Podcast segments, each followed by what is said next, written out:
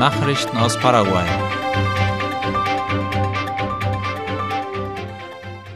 Paraguay und die USA verstärken Handelsbeziehungen.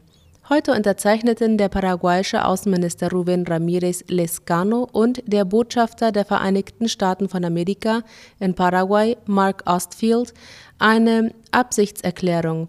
Wie das Außenministerium auf seiner Internetseite berichtet, zielt die Vereinbarung darauf ab, die bilateralen Beziehungen zwischen den Ländern zu verbessern und weiter zu stärken, vor allem im Hinblick auf den Handel.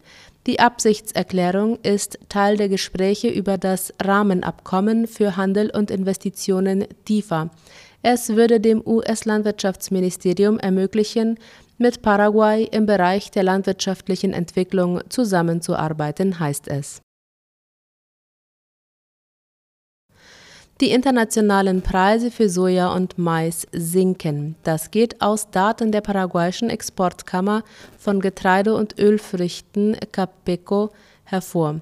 Wie La Nation berichtet, war der niedrigste Preis für Soja in diesem Jahr in der zweiten Septemberhälfte erreicht worden, mit 437 US-Dollar pro Tonne.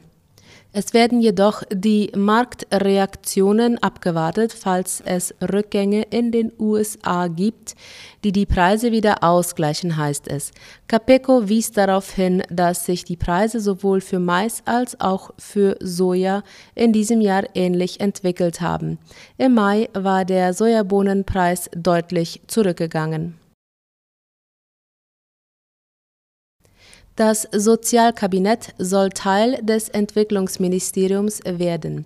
Das entsprechende Dekret wurde bereits von Staatspräsident Santiago Peña unterzeichnet, wie das Nachrichtenportal OI schreibt. Der Minister für Soziale Entwicklung, Tadeo Rojas, bestätigte den Zusammenschuss der Institutionen gestern auf einer Pressekonferenz. Das Ziel sei, an Regelungen zu arbeiten um die Armut im Land zu verringern, die heute bei 24,7 Prozent liege, erklärte Rojas. Am stärksten betroffen sind die Departamente Casapa, San Pedro, Caguasu und Concepción.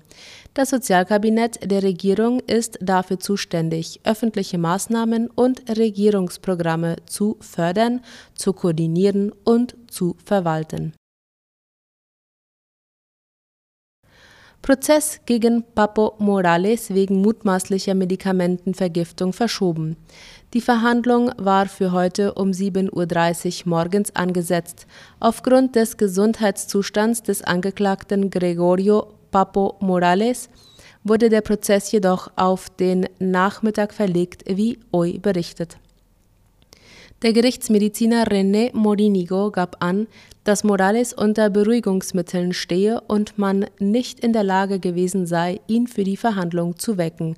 Zudem soll sein Gesundheitszustand ohnehin schlecht sein.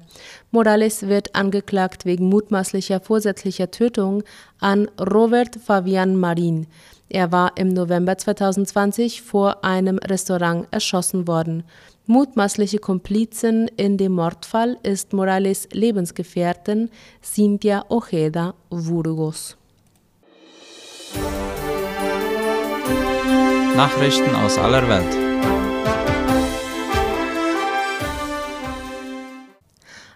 Schwarzbär hat sich in Mexiko selbst zu einem Familienpicknick eingeladen.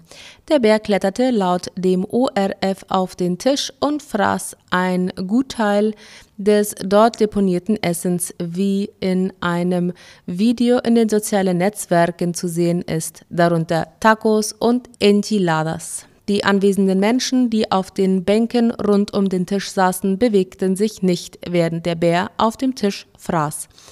Den Bären schien die Anwesenheit der Menschen nicht zu stören. Nachdem er gefressen hatte, hüpfte er vom Tisch und ging seiner Wege. Auf seiner Website warnte der Chipinque Ecological Park laut BBC, dass zuletzt vermehrt Schwarzbären in der Region der Stadt Monterrey aufgetaucht sind. Sie seien verstärkt auch in Parks und Wohngegenden anzutreffen, hieß es.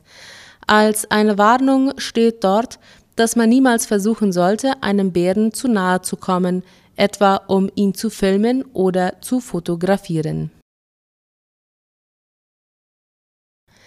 Es sind Kinder aus den Siedlungen im Süden der Ukraine evakuiert worden. Die Ukraine hat eigenen Angaben zufolge alle Kinder aus mehreren Kleinstädten und Dörfern nahe der Südfront in der Region Saporischia evakuiert. Man habe die von der Regierung gestellte Aufgabe erfüllt, erklärte der stellvertretende Gouverneur Jewgeni Myronenko heute laut dem österreichischen Rundfunk. Demnach wurden die Kinder mit ihren Familien zusammen aus fünf Siedlungen in Sicherheit gebracht. Örtlichen Medienberichten zufolge wurde insgesamt 59 Kinder evakuiert. Die Maßnahme war bereits im August mit Blick auf die schwierige Sicherheitssituation angekündigt worden. Soweit die Nachrichten heute am Mittwoch. Ich erwarte Sie zur Wunschliedersendung um 19 Uhr. Auf Wiederhören.